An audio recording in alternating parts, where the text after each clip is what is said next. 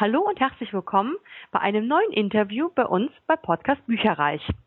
Tabea S. Meinberg gibt uns heute zu ihrem Kurzroman Heimliches Begehren, der ganz, ganz frisch rausgekommen ist, ein exklusives Interview. Hallo, liebe Tabea. Ja, hallo liebe Elena. Herzlichen Dank, dass ich äh, meinen Roman, meinen Kurzroman Heimliches Begehren bei euch wieder vorstellen darf. Ich freue mich sehr darüber. Ja, wir freuen uns auch, dass du uns dieses Interview gibst. Und ich bin ja von Natur aus neugierig. Ähm, wo hast du die Idee her? Wie kommt man auf sowas? Gut, also die Idee stammt natürlich ähm, aus äh, dem riesen äh, Portfolio meiner Fantasie, das ist klar. äh, aber natürlich ist bei all dem, was man schreibt, ich glaube, das kann der jeder Autor bestätigen, immer ein Stückchen autobiografisches dabei. Und so mischt sich das natürlich sehr fiktiv, ein bisschen Autobiografie. Und so ergibt sich dann auf einmal eine Geschichte, manchmal sogar schon ähm, oder manchmal sogar erst im Schreiben, dass sich der Plot dann wieder ändert. Und so war es auch bei Heimliches Begehren. Da hat sich im Laufe der Geschichte so ein bisschen der Plot verändert, die, die Story. Ja, und das ist dann einfach dann gewachsen. Schreiben und wachsen. und ist es wieder das Genre wie bei Tiefseeperle, so in Richtung BDSM? Oder wo geht es diesmal hin, die Reise? Ähm, es ist nicht ein klassischer SM-Roman wie die Tiefseeperle sondern ich sage einfach mal, es ist eine richtig schöne Liebesschmonzette. Sowas fürs mm. Herz.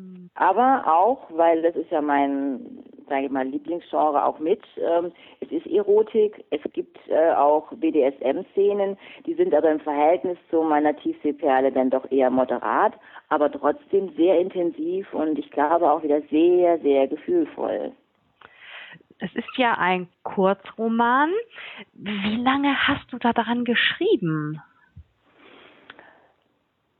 Ich habe äh, auch mal überlegt, weil es ist mir ein bisschen entfallen, aber ich denke, ich glaube so vier, fünf Wochen. Das war also wirklich, ich manchmal sage ich immer, küsst mich die Muse. Und äh, dann hat es einfach wirklich wahnsinnig gut funktioniert und fertig, äh, ja, ungefähr vier Wochen. Hm? Fünf maximal, ja. ja. Wow. Das war schon ja. es ist, wie gesagt, ja ein Kurzroman und ähm, dadurch sind die Handlungsstränge natürlich ein bisschen gestrafft. Aber ähm, es geht ja um die Intensität der beiden Pro Protagonisten, Erik und Lea. Die stehen halt im Fokus dieser Geschichte. Magst du uns ein bisschen mehr noch erzählen, außer jetzt, wer die Protagonisten sind? Oder machst du uns die Nase noch länger? Ich mache sie, ich erzähle etwas, aber ich mache die Nase trotzdem länger damit. Ah. ja.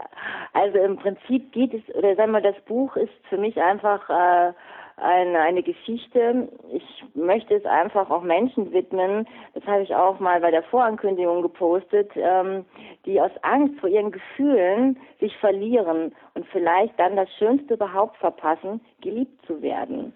Und das ist so für mich die Kernaussage auch aus dieser Story, ähm, sich Gefühlen zu verweigern und eben halt dadurch so viel Schönes zu verpassen, weil man sich, ich sage einfach mal so auf ganz gut Deutsch, ähm, ja, einen Kopf macht und sich nicht traut. Es geht auch um das Thema Mut in dieser Story. Mut, Gefühle zuzulassen, einfach mal loszulassen und einfach mal seinem Gefühl zu vertrauen und nicht vielleicht aufgrund von irgendwelchen alten Erlebnissen ähm, da zu mauern und das Schönste zu verpassen. Das ist einfach meine Botschaft auch und ähm, äh, es, ich sage auch immer, nichts verändert sich, bis man sich selbst verändert und plötzlich verändert sich alles. Und das ist das, was ich damit mit diesem Büchlein oder mit der Story eigentlich transportieren möchte. Also wenn ich das dann so richtig deute, also A, ich bin neugierig, ja, das hast du gut geschafft. Ähm, es ist ja ein, ein Buch für jedermann, für jede Frau, für jeden Mann. Okay, es sind ein paar wahrscheinlich nicht jugendfreie Szenen dabei, also ab 18, aber für jedermann. Ja, absolut. Also ich denke schon, äh, dass ich äh, mit diesem Büchlein, ich sage immer Büchlein, ich finde das so süß, ähm, wirklich einen großen Leserkreis ansprechen werde, weil es eben natürlich einfach um das Thema Liebe geht.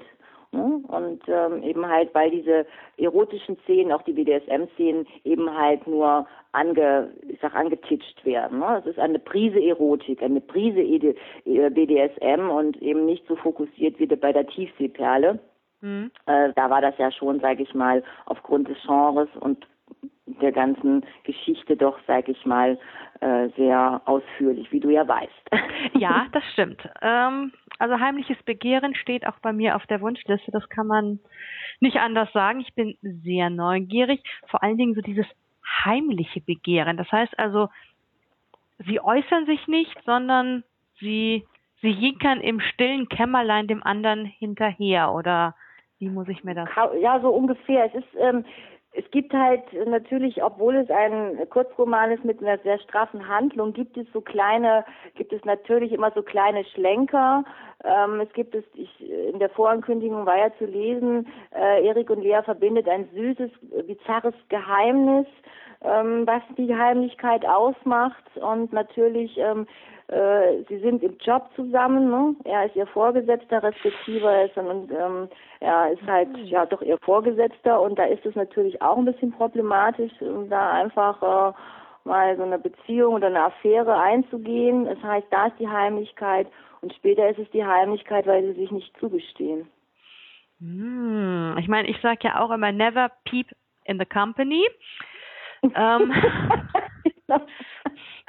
ja, Gut. Ähm, Kann das, zu äh, problematischen Situationen führen, muss okay. nicht unbedingt, aber ist halt ein heißes Eisen in dem Moment, ne? Richtig. Ja, das ist so, das ist im Prinzip so, diese Heimlichkeiten, also basieren im Prinzip auf verschiedenen äh, Ursachen. Ne? Das mhm. ist also nicht nur auf eine Sache, dass sie sich da jetzt heimlich nur äh, im Kopfkino lieben. Nein, nein. das ist äh, schon also verschiedene Facetten der Heimlichkeit ähm, spreche ich dort an und ähm, da ich natürlich einfach vom, nochmal vom Klientel her äh, viele Leute ansprechen möchte, habe ich natürlich auch Sammy eingebaut, den absoluten Schnuffelhund, äh, auch schon bei mir auf der Facebook-Seite ähm, gesehen, ne? Genau, du ziehst. ist so süß. Ja, ne? Und Sammy spielt schon eine ganz entscheidende Rolle in diesem ganzen Roman.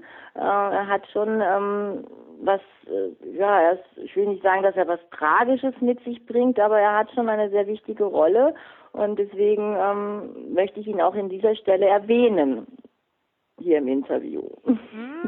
Mhm. Weil so ein Hündchen ist ja so auch nochmal, sage ich mal, mh, hm, macht ja auch nochmal Lust auf mehr, ne? Weil was so kleine Kinder und Tiere machen ja, haben ja immer diesen, diesen Oh-Faktor.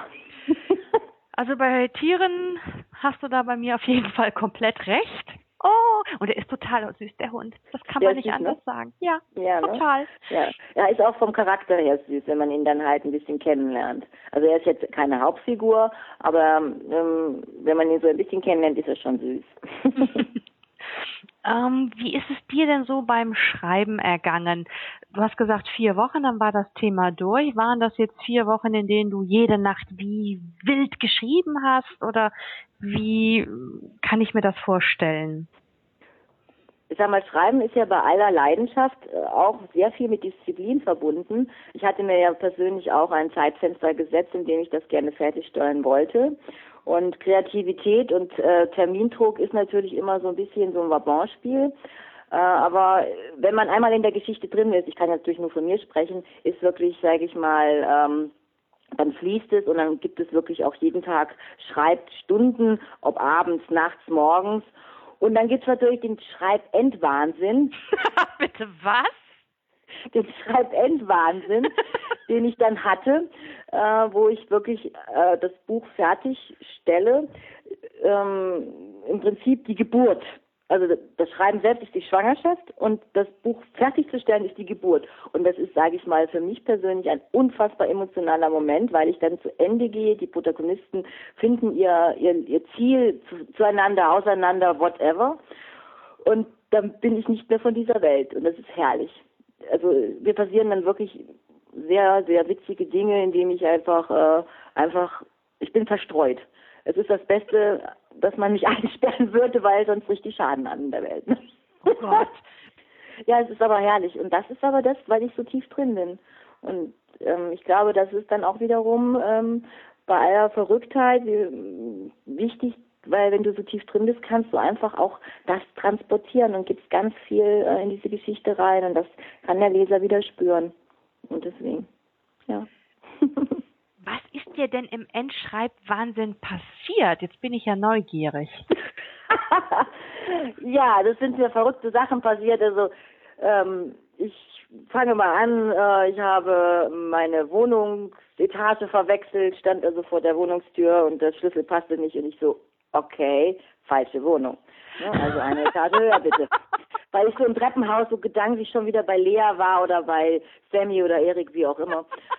Äh, gut, dass man sein Auto manchmal nicht findet, dass man äh, an der falschen, äh, zur falschen Tag, äh, zur falschen Zeit irgendwo auftaucht, dass man ähm, äh, keine Mails beantwortet. Ja. ja, es ist äh, sehr, sehr amüsant gewesen und ähm, Details kann man noch gerne bei mir auf der Facebook-Seite nachlesen. Aber das ist der sogenannte, äh, ähm, äh, wie hatte ich gesagt, Endschreibwahnsinn, ja. Mhm. Na, dann hoffe ich, dass sich der Endschreibwahnsinn auch gelohnt hat für heimliches Begehren. Ja. Ich freue mich total drauf. Ich werde ihn auch sofort ordern und äh, mich dann in die Geschichte stürzen. Ich denke, ich werde es ein bisschen schneller als vier Wochen lesen können. Hoffe ich. Ich vermute es auch, ja. und ich danke dir, liebe Tabea, dass du wieder Zeit für uns gefunden hast. Sehr, sehr gerne. Es hat mir wieder richtig viel Spaß gemacht, mit dir zu plaudern. Und ja, dann wünsche ich dir auf jeden Fall auch viel Spaß beim Lesen und beim äh, Genießen von heimliches Begehren. Ich danke dir. Ich werde berichten, wenn es dann wieder darum geht, was wir gelesen haben, wie immer alle oh, 14 super. Tage. Prima, super, ja, toll.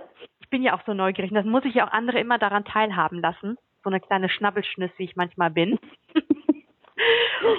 und ja, da bleibt mir nur noch uns allen einen schönen Tag zu wünschen und lasst es euch allen gut gehen. Tschüss. Tschüss. Informationen zu allen Büchern, über die wir heute gesprochen haben, findet ihr auf unserer Website www.bücherreich.net mit UE bitte.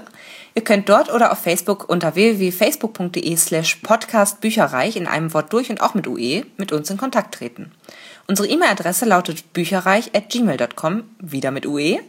Und wenn ihr diesen Podcast über iTunes abonniert habt, würden wir uns riesig freuen, wenn ihr uns eine 5-Sterne-Bewertung hinterlasst. Dies ist ein privater Buchpodcast, in dem wir nur unsere eigene private Meinung wiedergeben. Wenn uns ein Buch oder Hörbuch kostenlos zur Verfügung gestellt wird, kennzeichnen wir es entsprechend auf unserer Website.